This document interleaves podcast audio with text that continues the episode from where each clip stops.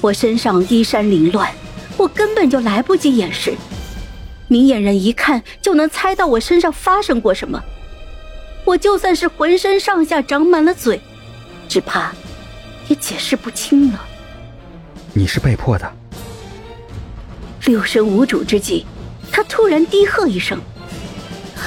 可是，我的话还没来得及说完，就看见一张脸朝我越来越近。他在我的右脸颊上轻落一吻。记住了，你是被我强迫的。你表哥没碰过你，他还有你的侍女，都是因为阻止我，所以被我杀掉的。说完，他拔下我的发簪。将我那根发簪就塞到了我的手里，他对着我笑，来刺我一下。簪头的蝴蝶微微颤动，我迟迟的不肯动手。眼见着家丁侍女就要过来了，她抓住了我的手，毫不犹豫的就往自己胸口扎去。我忍不住惊叫了一声，我的叫声惊动了其他人。下一秒，我被家丁侍卫团团围住。我透过人群的缝隙，看见他被孤立在外。簪子没入胸口，簪头一只镶嵌着玳瑁的蝴蝶在血泊之中轻轻的扇动着翅膀。那些流言蜚语，也如长了翅膀一般，飞向了四面八方。第二天。作为流言蜚语的中心，我没有将自己关在房间里以泪洗面。我先是叫人把王妈妈的丈夫和孩子叫来，安排好了他的丧事给予了一笔丰厚的安置费。之后，我命人伪造了一封检举信，信上血债累累，控诉着表哥在家乡的时候曾经侮辱过一名同村的少女，事后一走了之。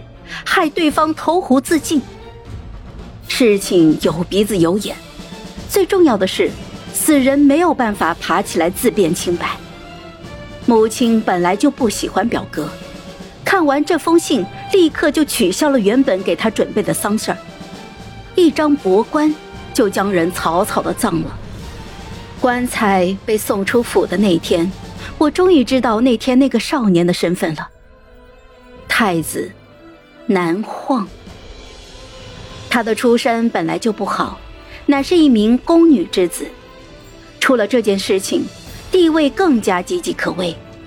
不少的官吏上奏，要求更换太子，换上他年仅七岁的弟弟。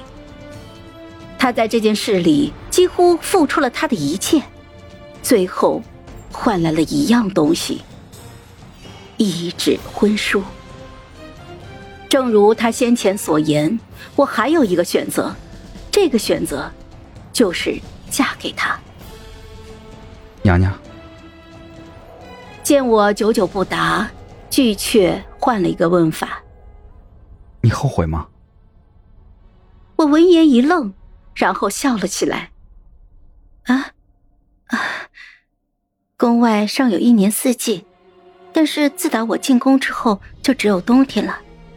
”但是，你若让我再选一次的话，本宫约莫还是会选进宫。毕竟，在我的心里，她依旧是雪山之巅的那枝花，我永远都碰不到，却永远心之向往。巨缺看着我这副痴痴的模样，忽然叹了一口气，低不可闻的说道：“可你这样不值得呀。”皇上，他爱的是李夫人。好了，本集故事就说到这儿。有什么想对我们说的，欢迎在下方留言。那我们下期见。